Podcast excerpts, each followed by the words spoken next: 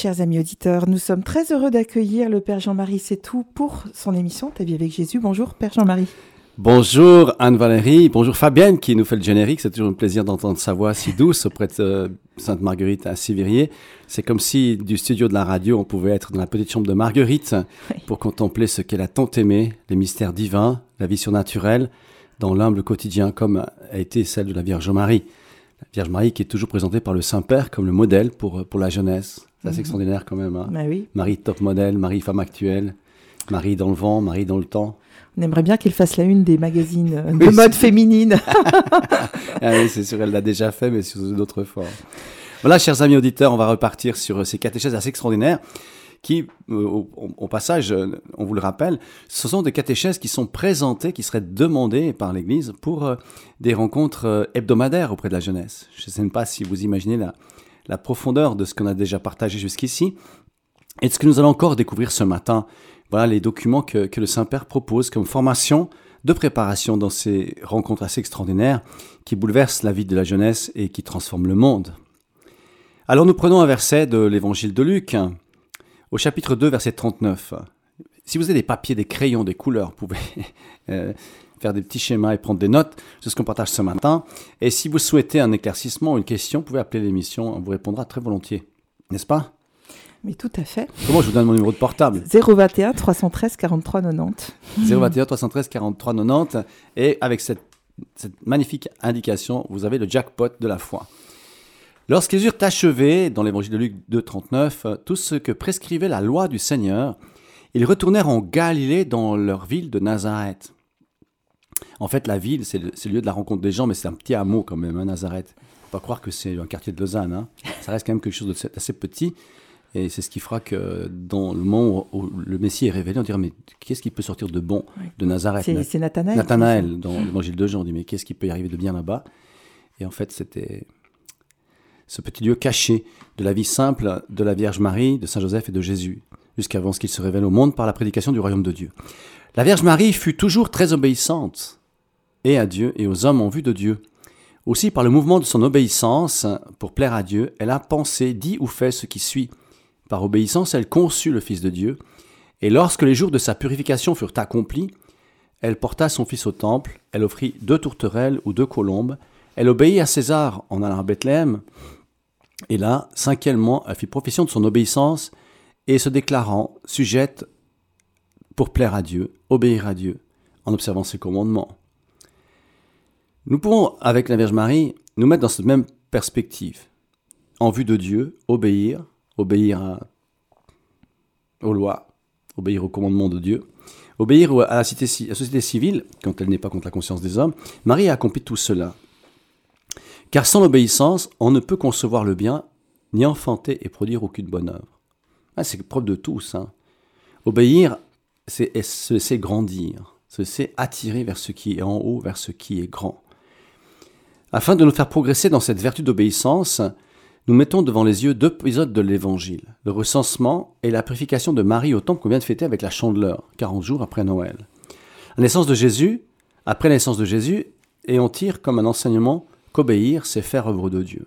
On pouvait, euh, dans un regard assez, assez limpide et simple, euh, se mettre dans la place de Marie et Joseph en disant on a eu tellement de grâce dans ce temps de la nativité, la visite des anges, des bergers, les mages maintenant, et la circoncision du Seigneur, Maintenant, la purification, on peut on peut peut-être faire autrement. On n'est pas obligé de se rendre dans, dans, ce rite puisqu'on a auprès de nous le Fils de Dieu. Il en avait conscience, mais pas pleinement, parce que la pleine puissance du Fils de Dieu va se révéler pour Marie et sur la croix. Donc voilà, ils vont obéir à cet ordre social. Bah, comme tout papa, elle cherche à inscrire son enfant à la naissance. là, où, là où il y a des administrations, c'est pas le, propre de tous. On pense à la Chine, Amérique du Sud, on pense à l'Afrique. C'est pas toujours très facile dans, dans des contrées lointaines d'inscrire un enfant. Mais il y a toujours un, rite d'inscription dans la vie sociale d'une naissance. Et Marie et Joseph vont accomplir cela, donc bien sûr en descendant à Bethléem pour le recensement, et puis maintenant en se présentant euh, au temple pour euh, la purification de Marie et la présentation de Jésus. Jésus qui sera reconnu, on va peut-être le voir plus tard, qui sera reconnu parmi tout le monde d'autres enfants, faut pas croire qu'il y a une inscription euh, après le, la célébration du temple en disant voilà la semaine prochaine on va accueillir euh, dans la, pleine. Euh, hein. c'est pas la paroisse Sainte-Thérèse. Non, pas... on n'annonce pas une semaine avant les, baptêmes ou, ou la naissance des enfants. Donc l'empereur Auguste euh, décrète en recensement. Pour se faire recenser, il fallait se faire payer, se faire, il fallait se rendre dans son pays d'origine, celui de sa famille, celle du père. Marie, portant en elle le Messie, annoncé, qui, selon les Écritures, doit naître à Bethléem, habite à Nazareth avec son époux Joseph. Or, l'Évangile nous indique que Joseph est de la descendance de David. David étant, selon l'Écriture, la ville de Bethléem. Bethléem, vous vous rappelez, on vous l'a déjà signifié, Bethléem. Maison du pain. Maison du pain. Quel est ce pain? C'est bien sûr l'Eucharistie. Et c'est le Christ. Il faut donc partir à Bethléem. Et Dieu, au cœur de ce mouvement, va réaliser ses promesses.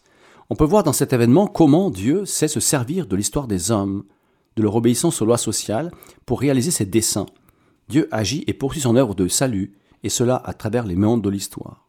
Et là, nous nous rappelons, nous rappelons encore aujourd'hui, que même si nous ne sommes pas conscients de la présence de Dieu, nous sommes dans la providence de Dieu. Mhm. Dieu est présent à tous les hommes, mais de surcroît à ceux qui se tournent vers lui dans la prière et la confiance. Il dispose les circonstances. Il dispose les circonstances de tout homme.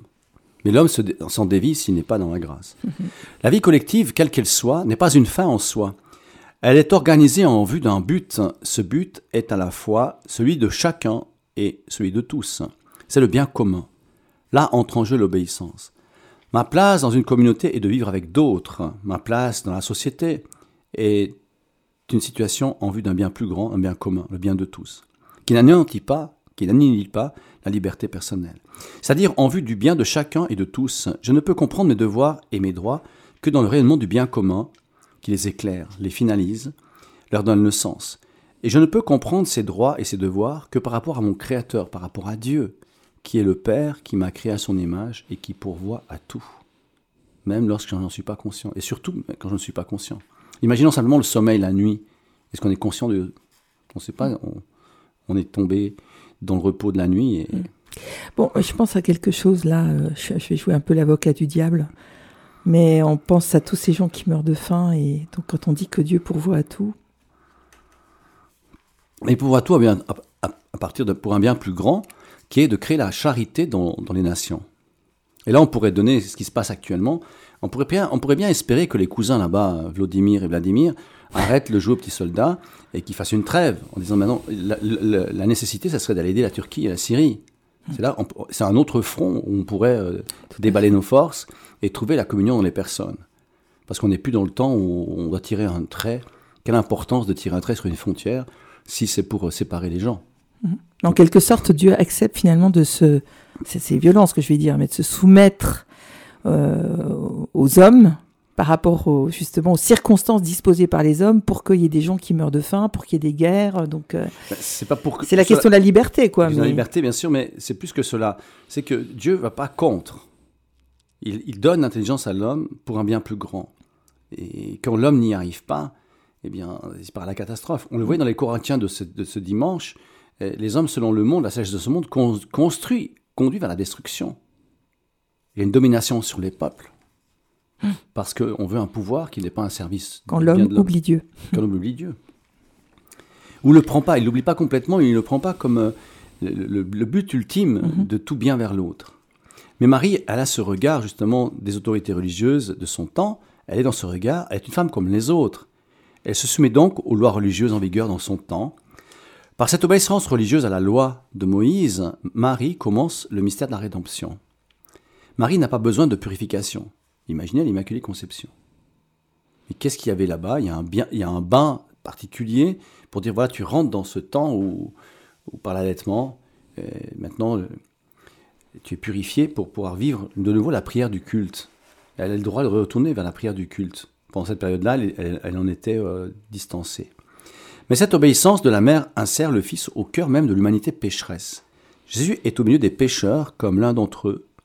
Par cette obéissance de Marie et du Christ, la vie divine commence à couler dans les artères de l'humanité pour son bonheur, moyennant l'obéissance à sa parole, c'est-à-dire l'écoute, l'accueil de cette parole et sa mise en œuvre dans l'aujourd'hui, le présent de l'histoire. Dans la Sainte Écriture, si on lit en hébreu le terme traduit par commandement, et en fait celui de parole, advarim, arbe advarim, les dix paroles. L'hébreu ne dit pas les dix commandements, mais les dix paroles, au sens de paroles de vie, paroles vivantes qui rendent heureux. Dieu, dans sa loi, indique le chemin qui donne la vie. Tu as les paroles, dira Saint Jean, euh, dans l'évangile de Jean-Pierre à Jésus, après le dialogue sur l'Eucharistie, comme tout le monde voulait le quitter. Il dit, mais à qui nous Tu as les paroles de la vie éternelle. Mm-hmm. Tu as les commandements qui nous rendent éternels. Obéissance et liberté sont absolument liés. Et voilà, ça c'est aussi un commandement dans le catéchisme de l'Église qui est. C'est vraiment aussi un catéchisme qu'on pourrait avoir sur la table de nuit. Un petit passage le soir, un, petit bout de catéchisme, un petit verset du catéchisme, et puis un petit passage de l'imitation de Jésus-Christ, et puis le chapelet et bonne nuit. On est tranquille après.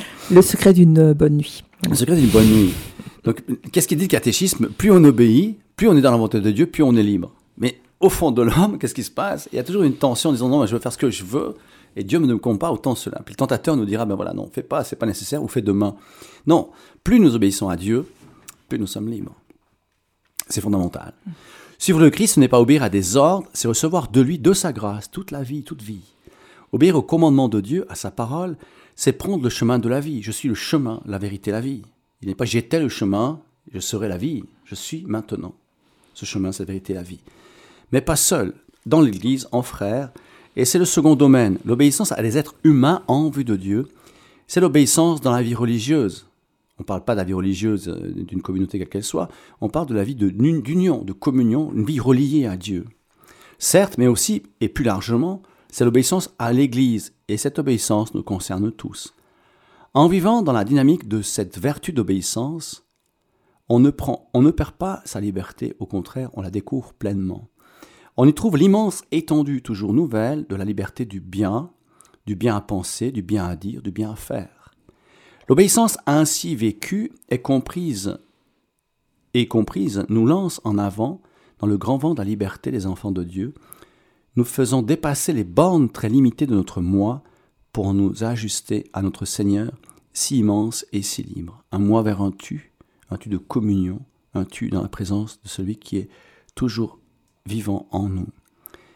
Voilà un peu le, déjà un premier passage sur cette obéissance religieuse. Marie va accepter ce chemin de purification. Elle se met dans la loi euh, de son temps, la loi du temple, et elle rentre contre une liberté plus profonde pour indiquer qu'en suivant ce qu'elle a été, ce qu'elle est encore pour nous, nous trouvons le bonheur de la liberté. Et je vais confirmer cela avec le psaume 118, les versets 45-48. Vous notez, psaume 118, verset 45-48, c'est noté. Ah, j'entends gratter des crayons, c'est bien.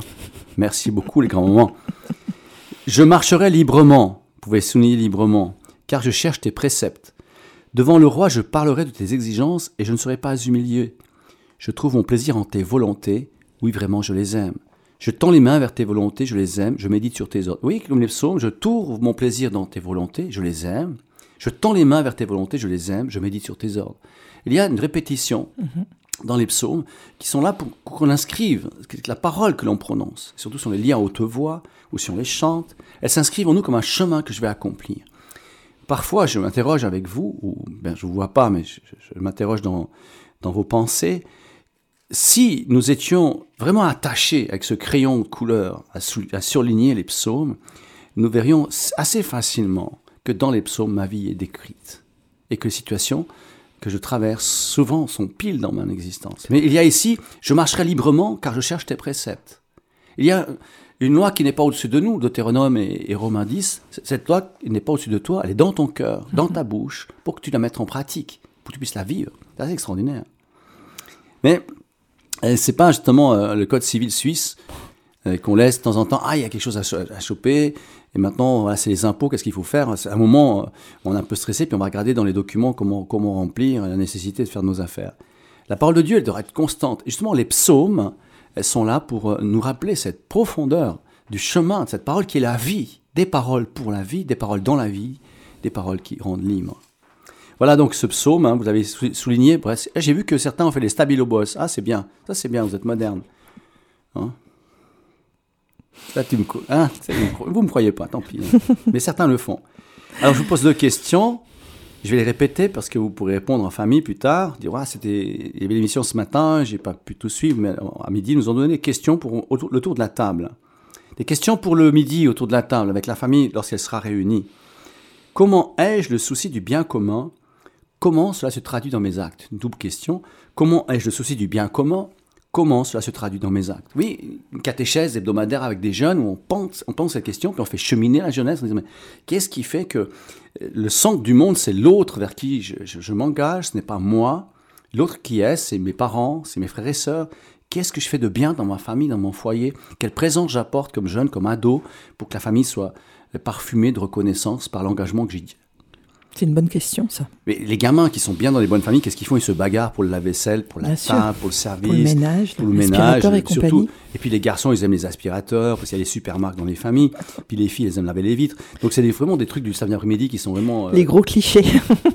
les gros clichés, hein. Mais ça dépend quand tu as Nilfisk, tu sais, si sur ton blouson, tu te promènes à l'école avec Nilfisk, ça, ça, crache aussi, hein.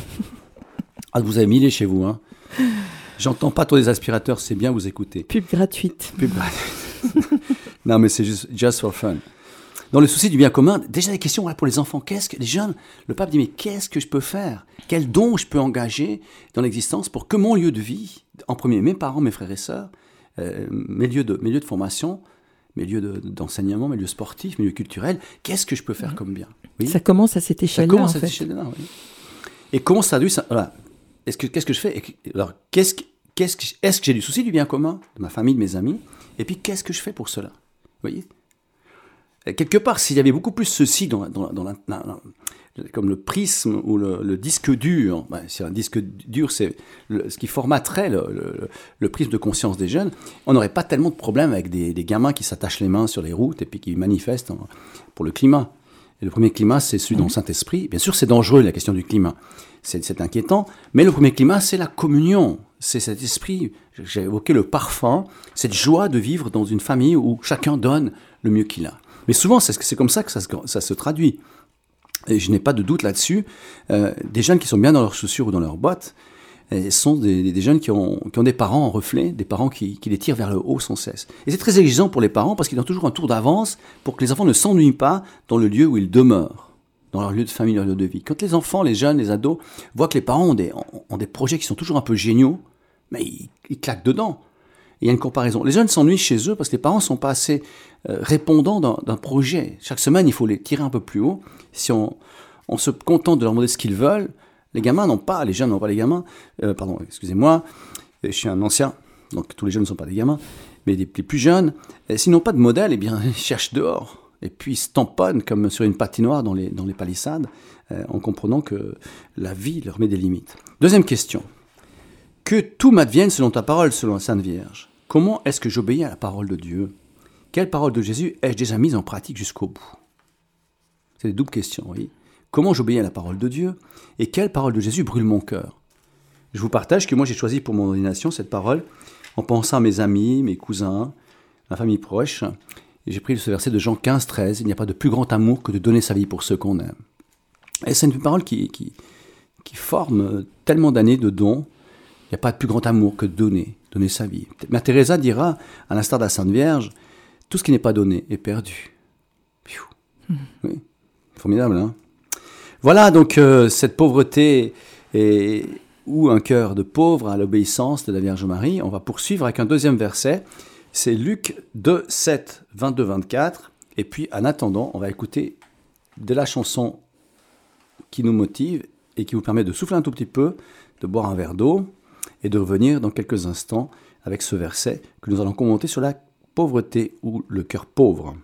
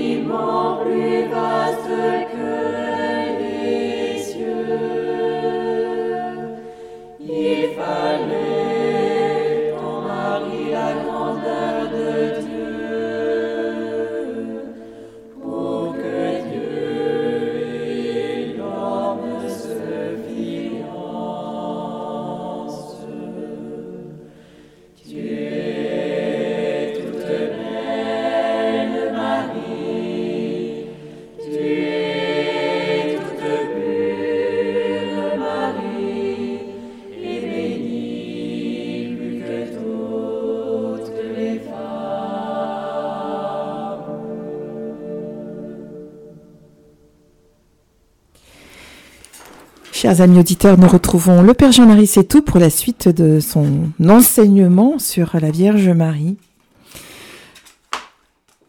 à travers les textes des JMJ.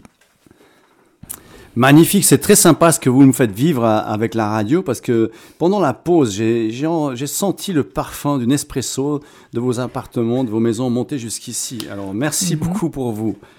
Et du petit biscuit qui accompagne. petit biscuit, non mais j'ose pas, mais le biscuit je ne prends pas parce que ça fait craquer dans les micros. Merci beaucoup, chers auditeurs. Donc voilà, regardons maintenant après cette obéissance et liberté que, que la Vierge Marie nous propose. Euh, qui n'est pas fermé, qui est toujours très très heureux, si on pourrait dire ici les dogmes de l'Église, en même temps, sont toujours des chemins qui, qui sont infinis, qui sont ouverts euh, avec des perspectives inouïes de liberté. Donc Marie, en Luc 2, 7, 22, 24, Marie mit au monde son fils premier-né, elle l'emmaillota et le coucha dans une mangeoire. Quand fut accompli le temps prescrit par la loi de Moïse pour la purification, les parents de Jésus l'amenèrent à Jérusalem pour la présenter au Seigneur et offrir le sacrifice prescrit par la loi un couple de tourterelles et deux petites colombes. À l'exemple et à l'imitation de Marie, nous pouvons garder avec soin la perle évangélique de la pauvreté sans laquelle il n'est guère de monastères, de lieux de paroissiaux qui ne tombent en ruine, car il est rare de rencontrer dans une même maison fraternelle une paroisse féconde des richesses, de richesses et de dévotion. Les sœurs, des engagés dans la foi, des chrétiens engagés, les jeunes, tous les pèlerins qui habitent dans ce désir de la pauvreté du cœur, qui sont habités par ce désir de la pauvreté du cœur, ont le désir de, partager ce qui est commun, de partager leurs biens. Là, on va dire quelque chose sur la pauvreté du cœur qui va toucher également la pauvreté matérielle. C'est paradoxal. Hein c'est paradoxal. Parce que quand on commence à être engagé pour le Seigneur, Marie, elle a tout donné, tout dépouillé. sa richesse était le Christ, elle, peut le devenir en nous. Mais il y a un, un détachement des biens matériels où la confiance, elle fait que la providence guide tout.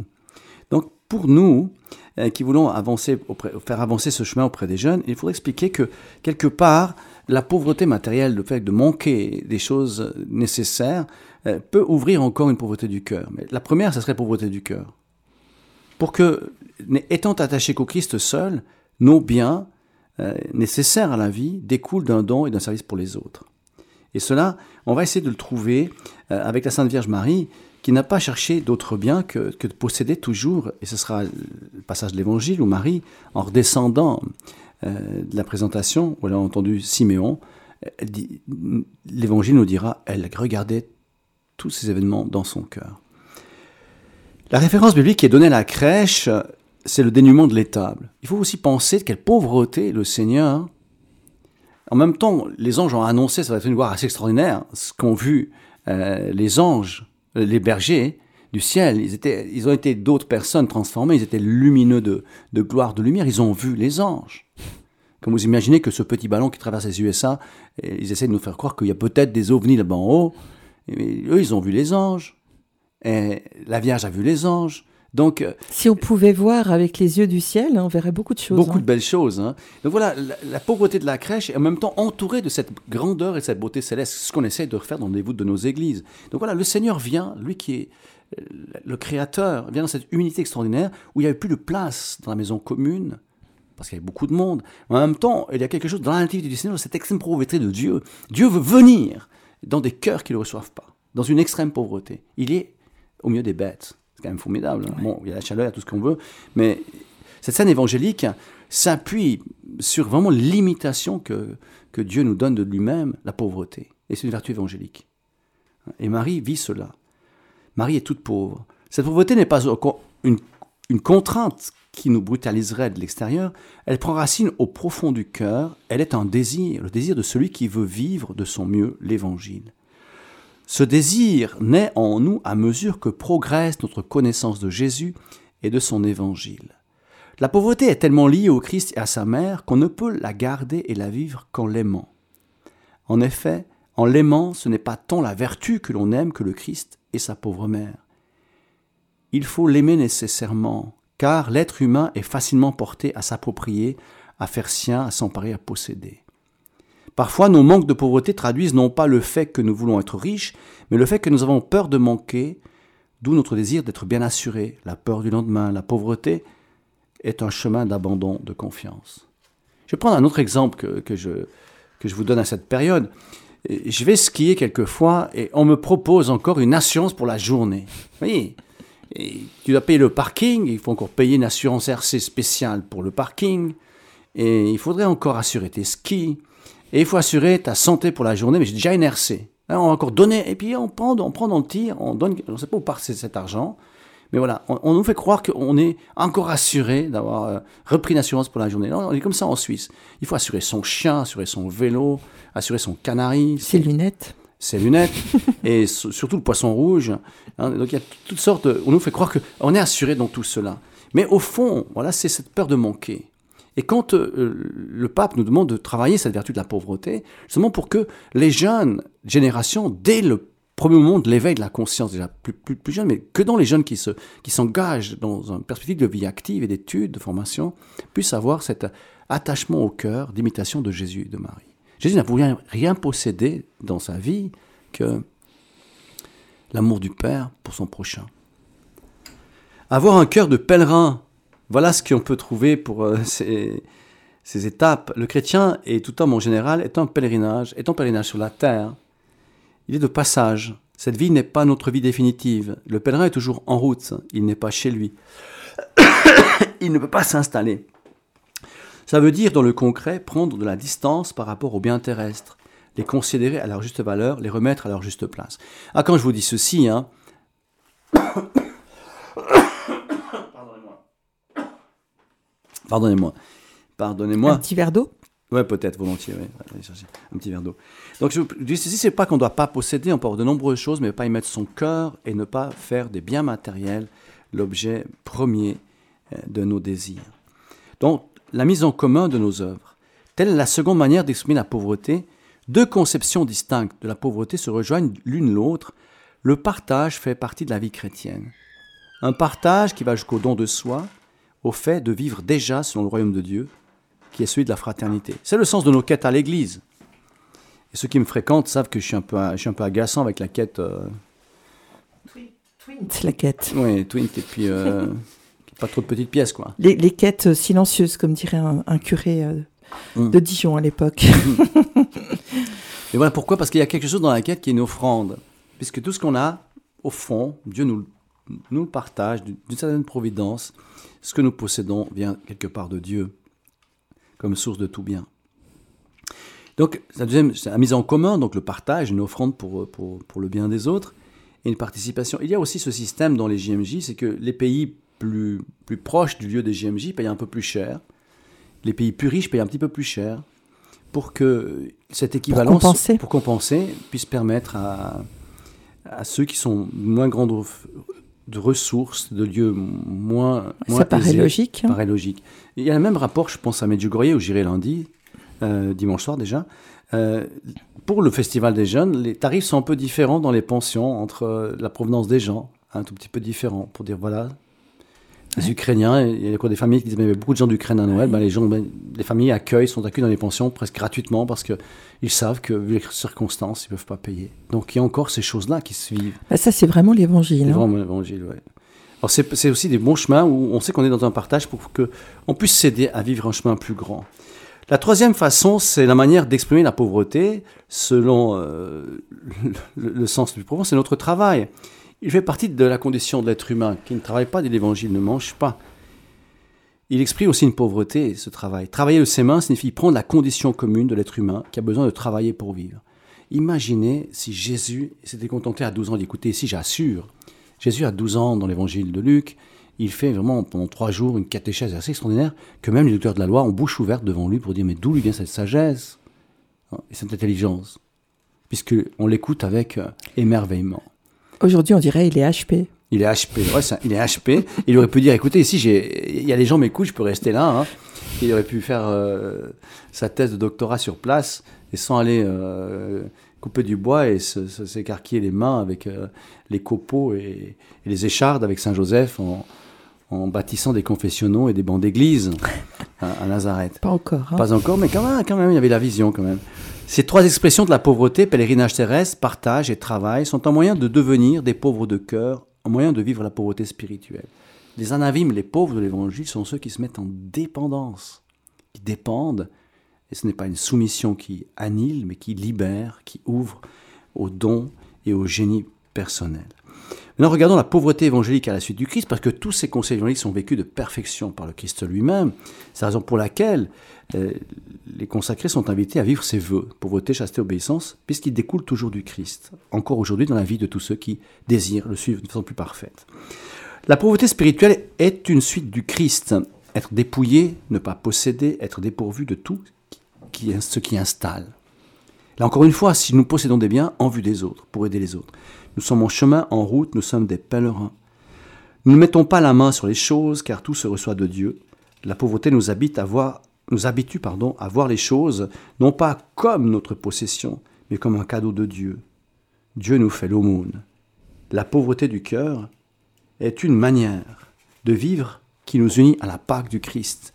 Elle nous arrache à la terre de la mort pour nous conduire à la terre des vivants. Vivre selon la forme du Saint Évangile pour reprendre l'expression de saint François d'Assise, suivre les traces du Christ, pauvre de sa pauvreté mère, pauvreté même et à l'exemple également de sa pauvre mère. Parmi les vertus, c'est la pauvreté qui nous fait entrer dans la voie de l'imitation du Christ et de sa mère. Marie, ici, la pauvreté n'est plus un moyen de perfection, elle devient un amour. Une mystique, imiter Jésus, le suivre, suivre à la manière de Jésus et de sa Sainte Mère, suivre ses traces à la manière d'un disciple. Repensons encore un tout petit peu à Saint François d'Assise.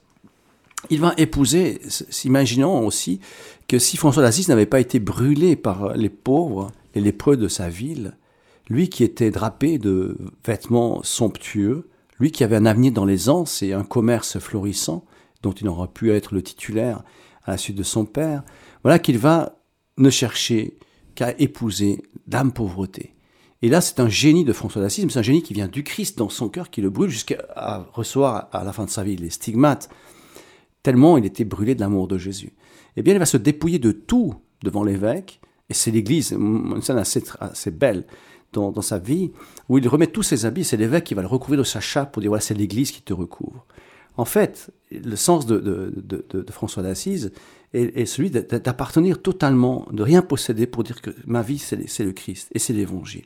Et sa règle sera bien sûr, elle va se découler dans des points particuliers, mais ce sera de vivre d'une certaine façon la perfection quotidienne de l'Évangile. Et il est pour cela, François d'Assise, inclassable dans les schémas religieux, parce qu'il dépasse. Il peut être compris, connu, aimé, suivi, au-delà des concepts religieux de l'Église catholique, parce que ce qu'il vit on pourrait dire que c'est un Gandhi de l'époque du XXe siècle. Il cherchait le dépouillement total pour imiter Jésus. Bien sûr, Gandhi n'était pas, n'a pas le même rayonnement, puisqu'on ne suit plus Gandhi comme on suit François d'Assise aujourd'hui. Mais pourquoi des jeunes dans le monde eh, viennent vivre auprès d'Assise, dans les sanctuaires franciscains?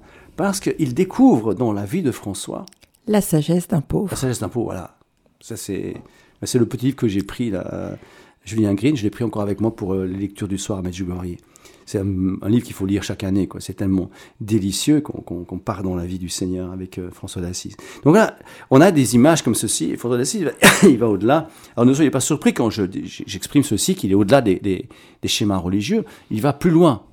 C'est-à-dire qu'il n'est pas, pas retenu uniquement dans, dans les concepts de, des créneaux de l'Église catholique. Il est aimé, suivi euh, en tout domaine. Pensons à l'écologie, pensons à c'est vraiment un, modèle. À la vie euh, sociale, pour son dialogue interreligieux, il a été moderne tout le temps. Mhm. Comme Marie, elle est moderne tout le temps. C'est quand même extraordinaire. voilà. Ça va, vous suivez toujours? Je vous donne encore 4 minutes, puis après on fait une pause. Alors, concentration maximum. Le confesseur de Sainte Jeanne de France, je prends un exemple de Sainte Jeanne de France, décrit ceci. Il décrit ce qu'est un cœur pur. C'est un cœur libre en vue de servir le Christ, de l'imiter. Un cœur joyeux se réjouit de ce que l'on a et même de ce que l'on n'a pas, et un cœur joyeux se réjouit de ce que sont et de ce qu'ont les autres. Mais surtout de savoir entre les mains de Dieu, de savoir entre les mains de Dieu, un cœur libéral, large pour les autres, étroit pour soi-même. Il ne retient pas pour soi-même, il se donne pour les autres. Ce point, si on le vit, peut faire comprendre que Dieu est abondance et plénitude. Un cœur confiant à la Providence est un cœur uni à celui de Jésus. La pauvreté n'a de sens que par rapport au Christ. Joindre sa pauvreté à celle de Jésus et faire une association de la sienne avec la nôtre, afin que par le mérite de la sienne, la nôtre nous soit plus, un plus grand mérite, et à lui plus agréable. Comment ici ne pas citer les paroles de Saint Paul? Il s'est fait pauvre à cause de vous, pour que vous deveniez riche par sa pauvreté. Je vais terminer ce passage avant les questions en, rappelant un moment que j'ai vécu il y a quelques années, ça devait être en, c'était en 2000, 2001, 2003 peut-être. Je, rentrais de, trois semaines au Kazakhstan et j'avais visité le camp des femmes de Malinovka. Euh, ce camp, Staline était mort en 59 et ils n'ont pas su jusqu'en 62 que, que Staline était mort. Ils ont continué à vivre dans le camp. L'information n'était pas arrivée jusqu'à eux. Donc c'était un camp, euh, de, rétention Rétention pour les femmes. Et beaucoup de femmes ont été abusées, c'était des classiques, abusées par les géoliers. Et à côté, il y avait tellement d'enfants qui naissaient qu'il y avait encore une maison orphelinat pour les enfants. Et après l'ouverture, ils ont pu vivre avec euh, leurs enfants. Donc, mais ils ont vécu sur place.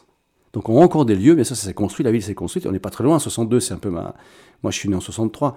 Donc j'ai rencontré des gens qui, qui avaient toujours vécu là-bas. Et ils sont restés, c'est devenu une ville maintenant, mais on a encore les espaces de... Et j'avais rencontré des géoliers qui étaient très âgés, qui venaient chaque jour sur ce lieu en, rappelant leurs souvenirs. On, était, c'était nous les coupables, nous étions les coupables et nous n'avons jamais été jugés. Et puis j'ai entendu quelques témoignages de crimes commis par les géoliers sur des femmes qui voulaient fuir, dont une femme qui avait récupéré des pommes dans le champ et qui les lançait par-dessus la grille pour les enfants au loin. Et ce n'est pas cet homme qui, avouait d'avoir fusillé euh, cette femme. C'est assez dramatique. Hein. J'avais entendu cela. Mais ce qui est plus frappant, c'est qu'on était là-bas dans une maison chapelle. Donc quand le régime est tombé euh, en 89, le Kazakhstan était la première principauté de l'ex-Union soviétique à, recevoir l'autonomie et la liberté. Et il y avait des grands moments à midi, dans cette maison chapelle, euh, qui, qui faisait le chapelet avec les enfants. Il y a des enfants partout, ça reste très très pauvre. Hein. Et on n'est que 40 ans plus tard, en, 2003, euh, de la fin du goulag. Hein. Et les enfants apprenaient et couraient sur la place et ils apprenaient le chapelet ensemble. Il y a des enfants qui venaient prier le chapelet à midi avec des grands moments. Oui, dans cette œuvre-là. Alors chacun a un moment lumineux parce que le, lendemain, le lendemain, je me trouvais à Lugano et je traversais Via Nassa et j'avais cette tristesse dans la richesse de, la ville, de, du Tessin entre mais il y a quelque chose qui cloche ici. ce que j'ai vécu hier et aujourd'hui, et je me suis rendu compte qu'il n'y avait pas d'enfants.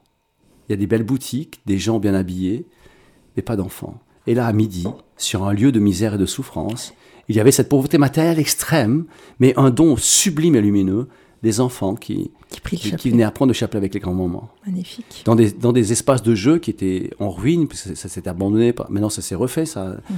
Depuis 25, 25 ans, ça, s'est renouvelé. En fait, cette ville, elle existe toujours. Et elle est là comme un, symbole d'une pauvreté de l'humanité, avec une richesse de la foi et de la mhm. souffrance. vous voyez, la pauvreté matérielle euh, ouvre aussi une pauvreté du cœur qui est une richesse. Ô pauvreté, source de richesse, Jésus, donne-moi un cœur de pauvre. On écoute un peu de musique, puis on revient pour les questions.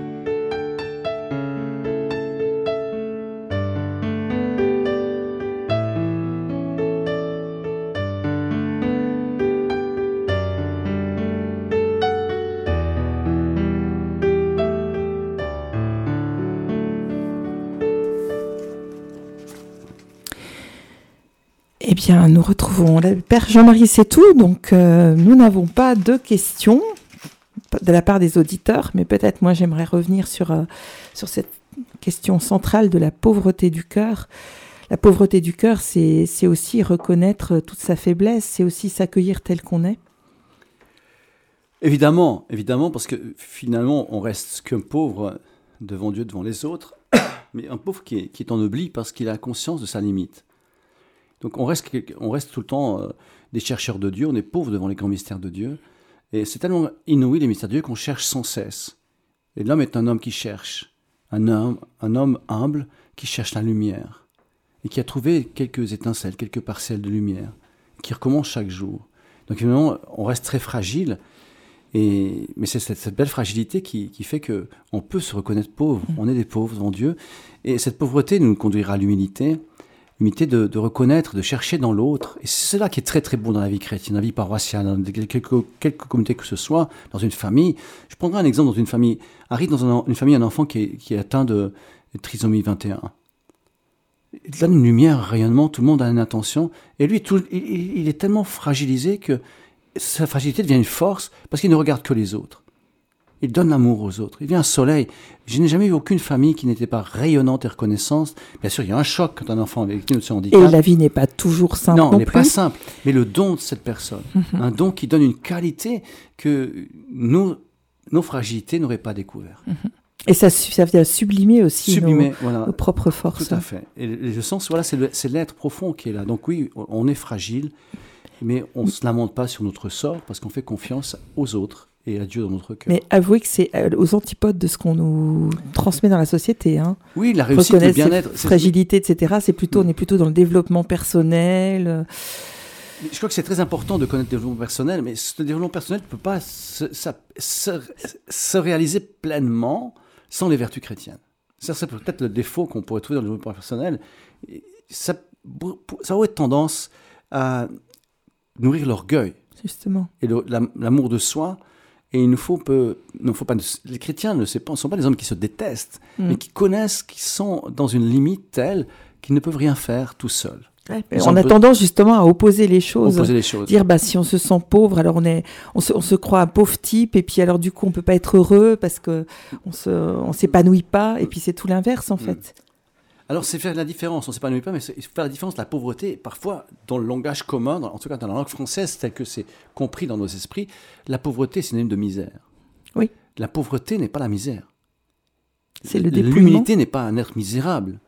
C'est être capable de recevoir Dieu.